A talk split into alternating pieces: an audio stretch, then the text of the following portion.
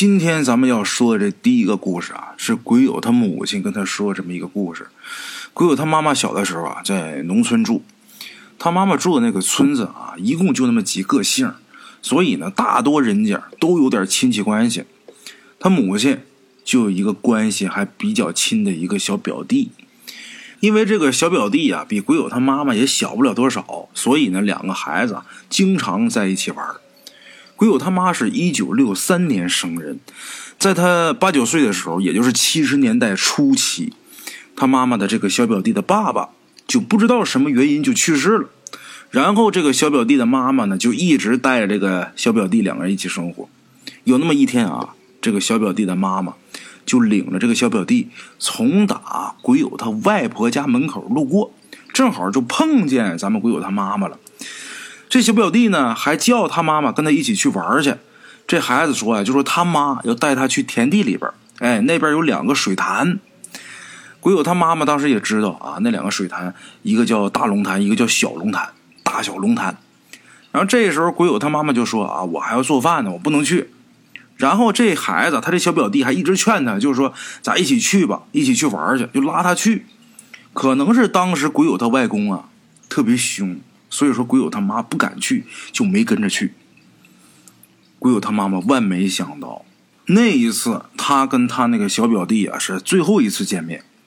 鬼友他妈现在每次回忆起来都说啊，能感觉到他那小表弟啊笑嘻嘻的喊他那个样子，这个样就好像在昨天。现在鬼友他妈妈还记得那孩子小时候那模样，很好看，特别可爱。那次分手之后，没过几天。这孩子就不见了。孩子他爸爸咱前面说了啊，没了。可是爸爸不在了，叔叔大爷还在呀。家里发现这孩子不见了，就到处去找，最后在大龙潭里边发现了这孩子的尸体。咱们鬼友他妈当时听到这个消息之后啊，哭了很长时间。这孩子莫名其妙的就死了。那孩子的本家，也就是叔叔大爷他们，就报了公安。报完公安之后，这公安就把鬼友他妈妈啊也带去问了几次话。家里人和公安都怀疑这孩子的死跟他亲妈有关系，因为最后一次咱们鬼友他母亲见到这孩子的时候，这孩子是跟着他妈去田地里边那两个水潭去玩，而且是他妈妈要带着他去玩的。哎，都怀疑是他妈妈亲手把他给溺死的。可是当时啊没有直接证据。而且呢，只有鬼友他妈妈当时这一个孩子一个小女孩的证词，而且这个证词也只不过是他那天看见这孩子他妈带他去玩而已，所以公安机关就没有办法给这孩子亲妈定罪。嗯，后来呢，那孩子的亲妈呀被关了几天呢，就放出来了。放出来之后，马上就改嫁。哎，当时大伙都说啊。可能这孩子他妈呀，怕带着儿子，人家不愿意娶她，所以呢，他亲手把自己儿子给杀了。但是这些猜测都是怀疑，没有证据。那么今天咱们为什么要重说这件事呢？就在这件事过去三十多年，也就是二零零几年的时候，咱们鬼友那时候都十一二岁的时候，鬼友他母亲跟他说了这件事为什么鬼友他母亲会跟他说这件事呢？因为当年溺死的那个孩子的母亲家里边出事儿，她不是改嫁了吗？她嫁的不远，改嫁到那家之后呢，生了两个儿子，两个女儿。哎，咱们鬼友说啊，在他们这个十八线的小镇啊，大多数农村人家都是自己家建房，好多人家这房子都建在路边有那么一天呢，就这女的他们家养的狗。被两个小青年骑摩托车给撞了，他们家两个儿子带着儿媳妇还有两个三岁的小孙子，开着面包车去追，半路上就碰见了一个半大不小的坑，这车翻了，这车一翻，这一车人全死了，儿子孙子都没了，而且大伙都听说，他翻车那地方啊，那坑一点都不深，也就半米多深。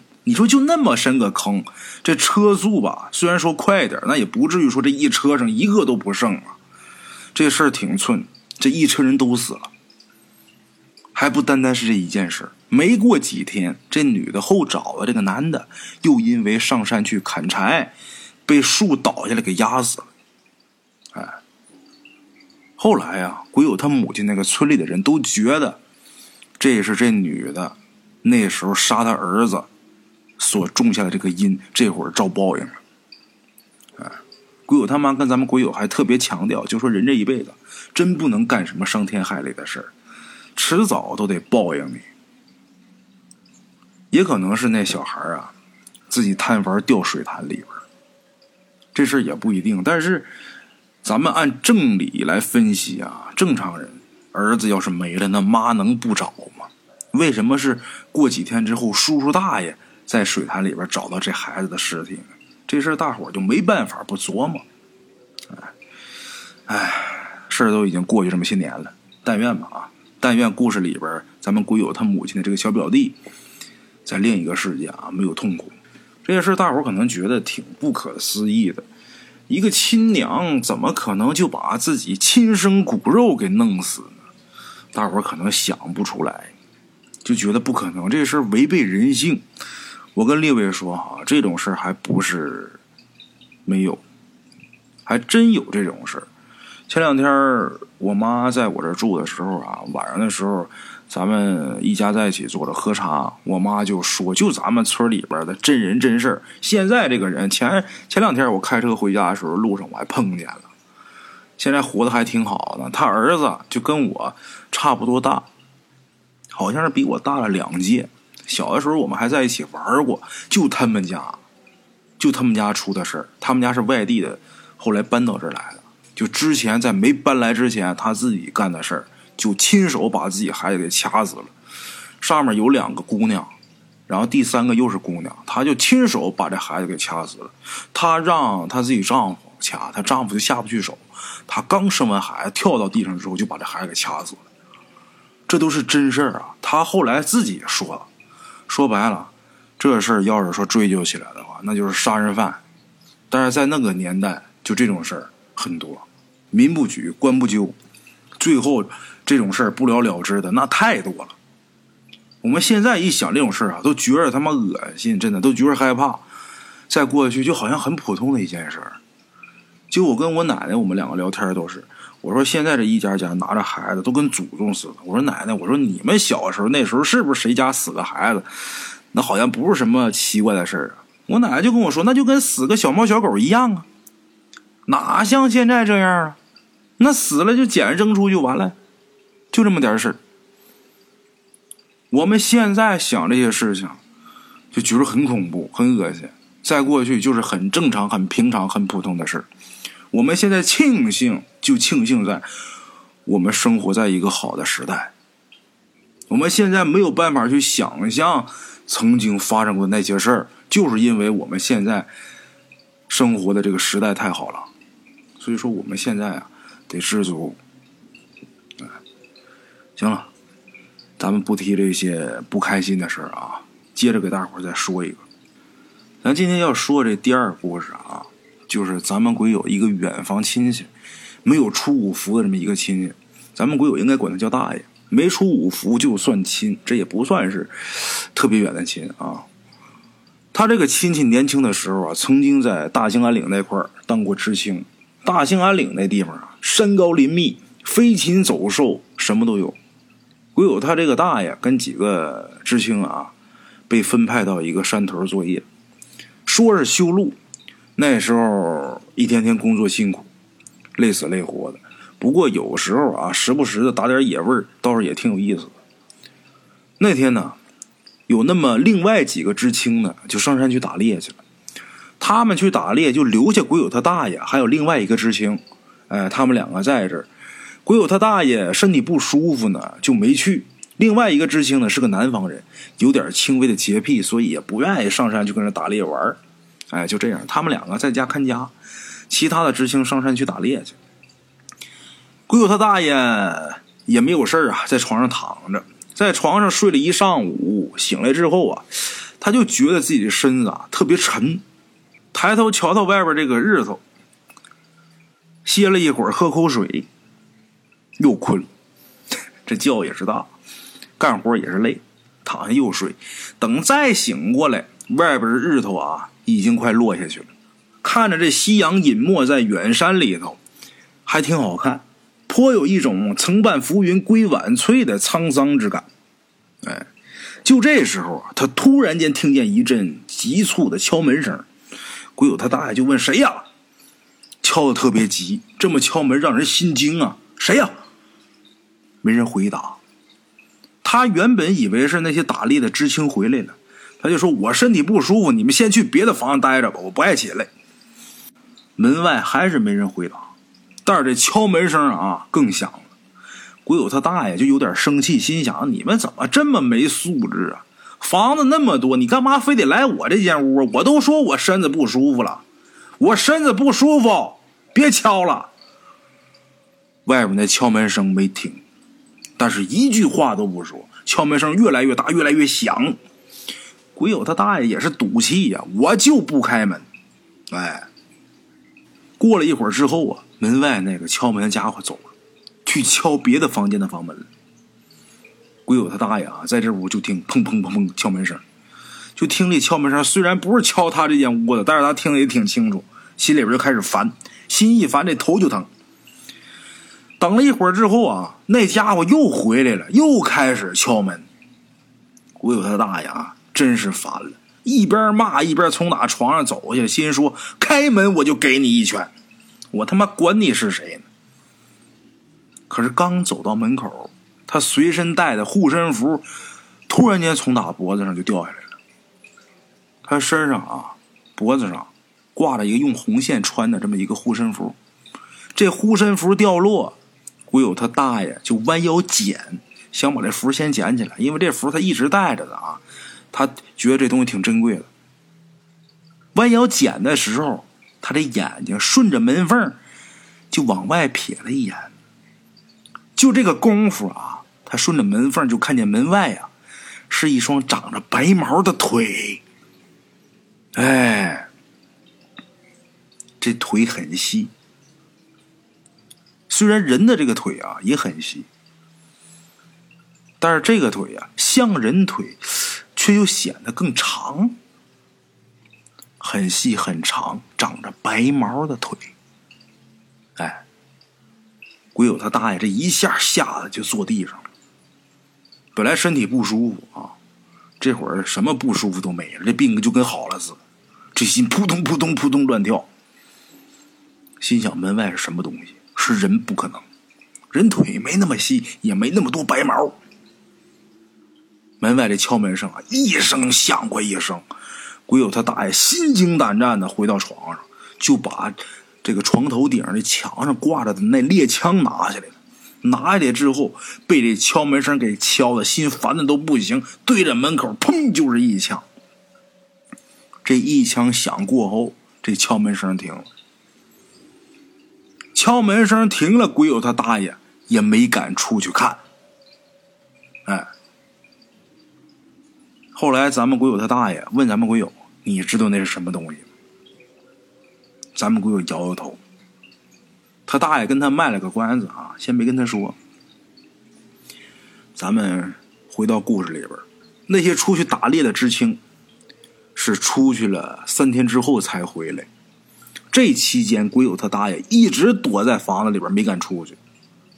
屋里边有水缸，渴了能喝水，没吃的，没吃的饿着，不敢出去。打猎这会儿，知青回来，这一伙人里边有那么一个当地的老猎人。这老猎人既是带着他们打猎，也是给他们当向导。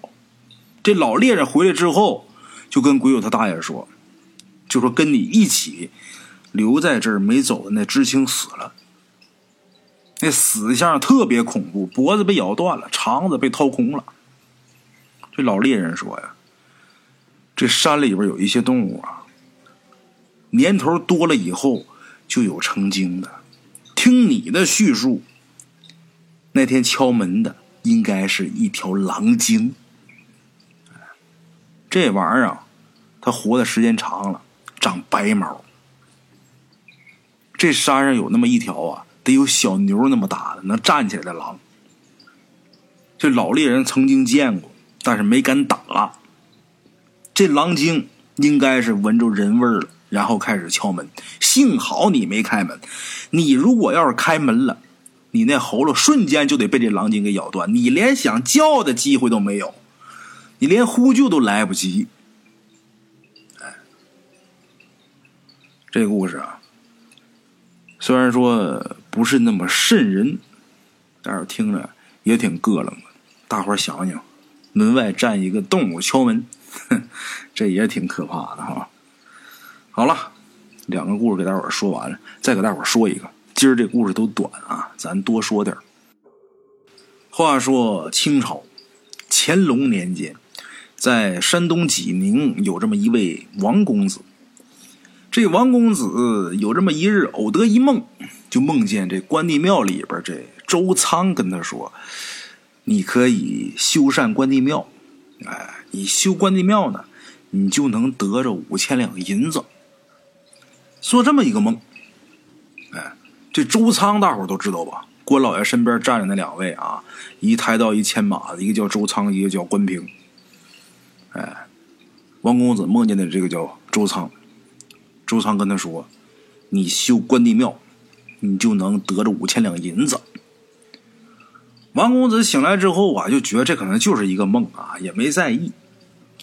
没曾想到第二天晚上，这王公子又梦见关帝庙里边那关平跟他说：“我们家周仓最老实，从来不糊弄人，说了给你五千两就给你五千两。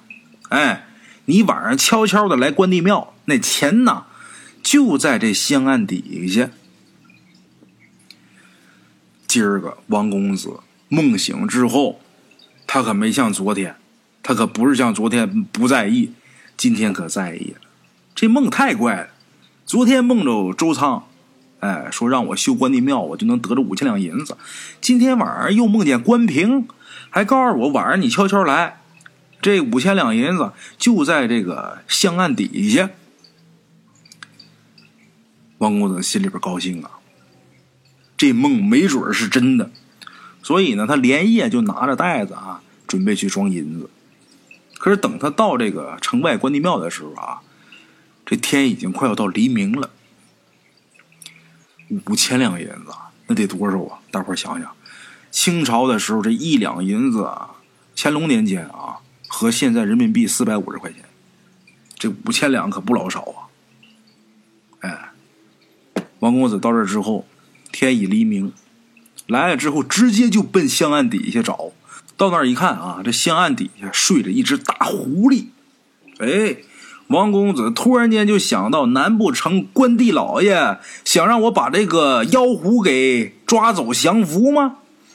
就这么的，这王公子也不含糊，拿着袋子把这大狐狸就给套上，就给装起来了，然后扛着大狐狸往家走。嘿嘿。半道上，这袋子里边啊，突然间传出来人说话的声音。你先停一下。王公子先是一激灵，身后谁跟我说话呀？扛着这袋子，转身往后看，没人呢。我，我在袋子里呢。啊！这狐狸说话。王公子心里边一激灵。果真是狐妖啊！这话就说出来了，果真是狐妖啊！这袋子里边的声音又出来了。我本是一狐仙，昨天晚上贪杯醉酒，在关帝庙吐了一地，触怒了关老爷，因此啊，他托梦于你，让你来捉我。也罢，我原本有罪，但念我修行千年，你如果放了我的话，我定有回报。王公子这时候随口就说：“那你怎么报答我呀？”